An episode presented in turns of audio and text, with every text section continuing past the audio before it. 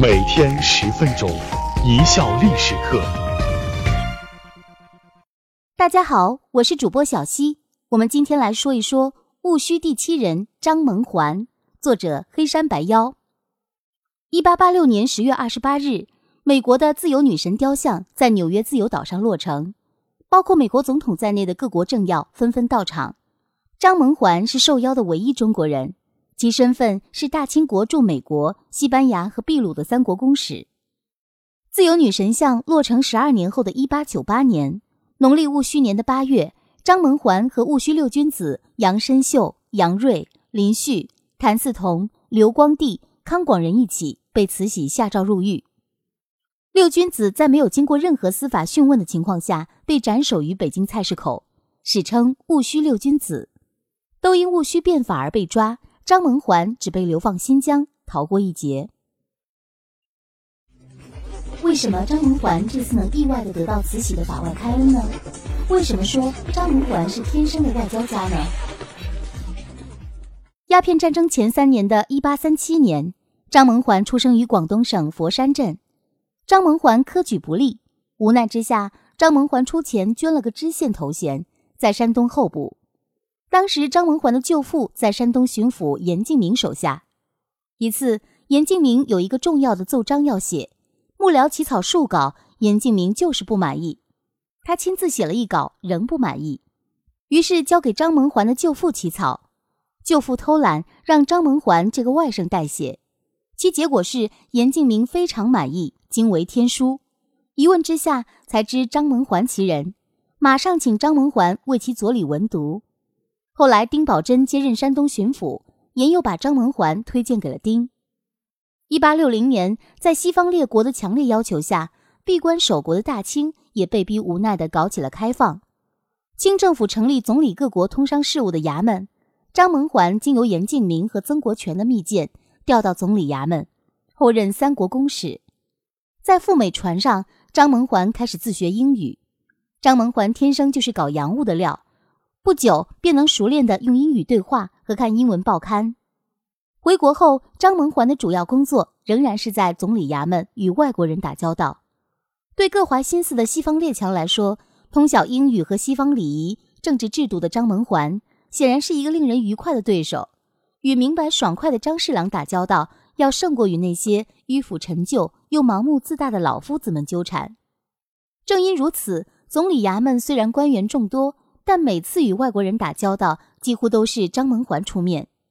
为此，俄国公使开玩笑说：“我以前还以为贵属中只有你一个人呢。”张蒙环外语好，外形好，会沟通，善于交流，办事得力，是当时极为稀罕的海归。俗话说：“一物降一物”，要让一物降两物就不那么容易了。翁同龢和李鸿章都是中国近代史上绕不开的大人物。他们一个是光绪的老师，一个是淮军和洋务领袖，在彼时都是政坛上光芒万丈、声名显赫的大人物，而且这两个大人物相互之间不买账。张蒙环呢，则是唯一一个被翁同龢和李鸿章都视作心腹爱将的神人。李鸿章多年来在洋务上苦心经营，对满朝那些陈旧老朽、耳聋眼瞎的遗老腐儒们非常不满。张萌环的见识和能力正好入了李鸿章的法眼，对了李鸿章的胃口。翁同龢是晚清杰出的书法家和诗人，维新变法的主要支持者。论年龄和级别，翁同龢都是张萌环的前辈。但翁同龢对张萌环的欣赏到了崇拜的地步。每天晚上，翁同龢总是派人把他当天经办的奏书文读装在一个大信封里，给张萌环送去，务必请张萌环审定后。次日再发布处理。为什么人们会长期忽视张文环与戊戌维新的关系呢？为什么最后张文环还是因为变法而死呢？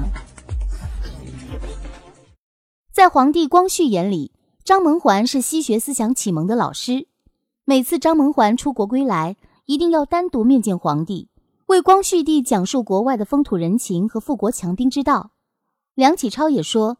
张久游西国，皇上屡问以西法新政，能帮助皇帝开拓视野，向皇帝灌输国际知识的，环视大清，除了张文环之外，还。真没有第二人了。